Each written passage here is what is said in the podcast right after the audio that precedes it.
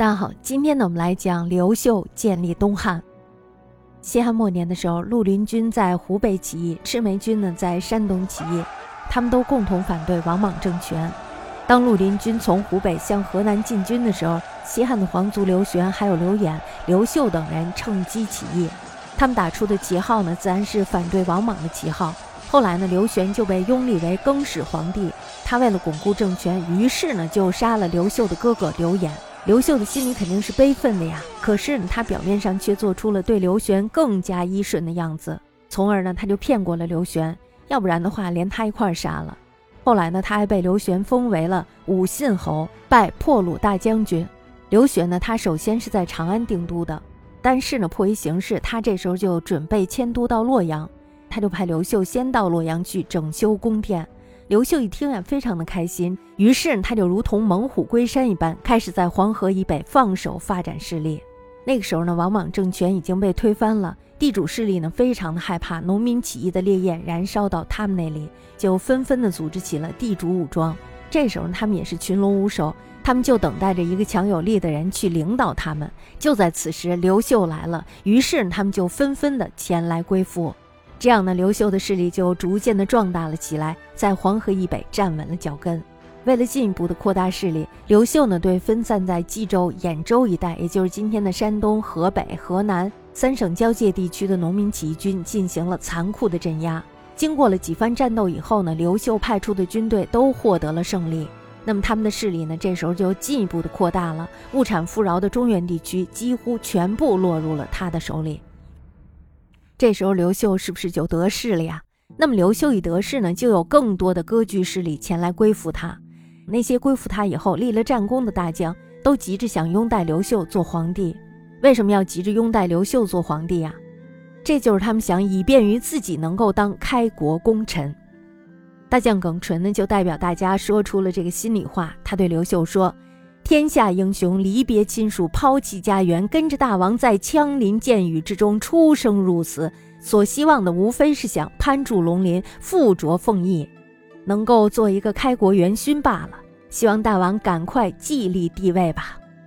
大家看，这就是，是吧？那么刘秀呢？这时候就看到了那些想攀龙附凤的大将，真的愿意拥戴他做皇帝，于是呢，他就不再推辞了。那么，在公元二十五年六月，在号城，也就是今天的河北高邑，正式称帝继位，重建了被王莽篡夺的汉朝。接着呢，他又派兵西进，去进攻当时已经占领了关中地区的赤眉军。当时呢，赤眉军已经推翻了更始政权，正在同当地的地主势力僵持不下。刘秀呢，这时候先坐山观虎斗，然后坐收渔翁之利，一举消灭了赤眉军，杀死了起义首领樊崇。当时投降他的人有十万之多。刘秀呢，是在农民起义声中起兵，利用农民起义军的力量扩大了势力，在地主阶级内部斗争中逐渐占了上风，依靠着想要攀龙附凤的大将拥戴做了皇帝，夺取了农民起义的胜利果实。他在号城称帝以后呢，不久以后就定都洛阳。因为洛阳呢在长安的东边，所以呢历史上称刘秀建立的汉朝为东汉，又称后汉。刘秀呢是东汉的第一个皇帝，历史上呢称他为光武帝。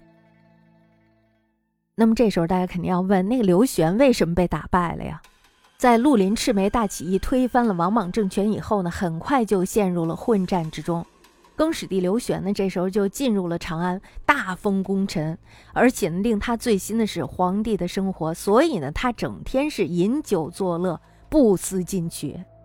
这时候赤眉军一看，哎，你这是一个昏君呐，怎么办？于是他们又另立刘盆子为帝，并且呢，整顿军队向长安出发。当绿林、赤眉两支起义军各立天子，相互混战之际，刘秀呢，这时候趁机壮大了自己的势力。最终呢，统一了中国，重建汉室天下。那么，在公元二十五年六月，刘秀干嘛了呀？他称帝了，是吧？年号为建武，称光武帝。刘秀称帝以后呢，基本上控制了中原要地，也就是现在的河北、河南大部，还有就是山西南部。但是呢，各地此时仍然处在一个分裂割据的局面当中。光武帝呢，这时候就根据形势，决定先集中力量消灭对中原威胁最大的关东武装势力。然后呢，再挥师向西，各个击破。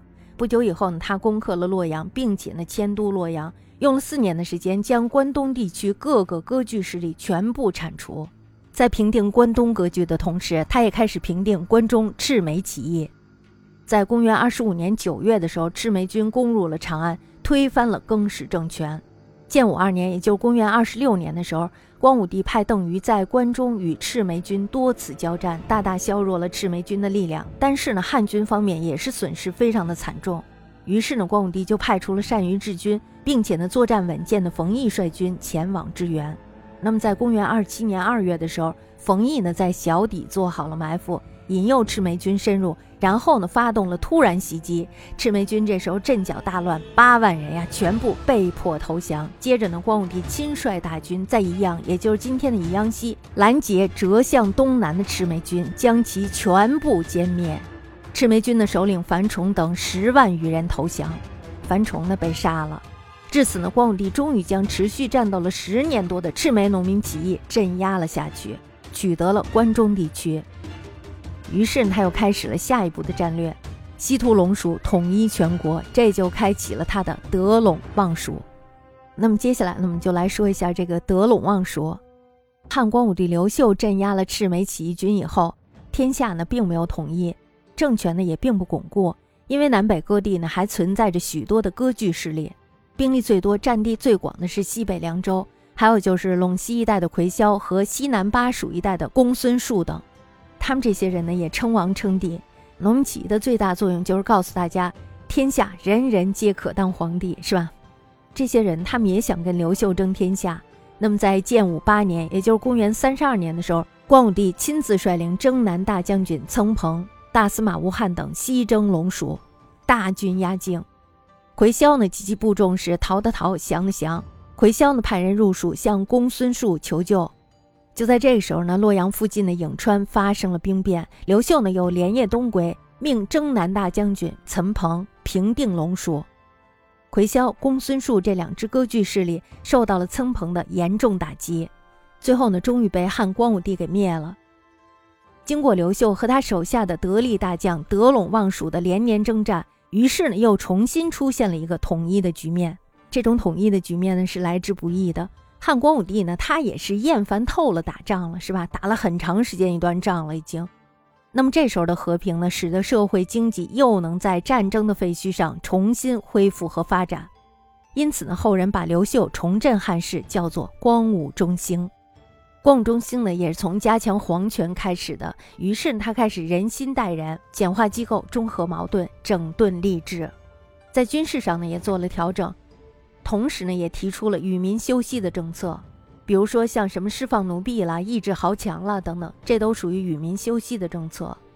那么在文化教育上呢，他是重视文教的，同时呢，他也是提倡儒学的，而且他谦和纳士，这让几经崩溃的汉朝又重新出现了一个复兴时期。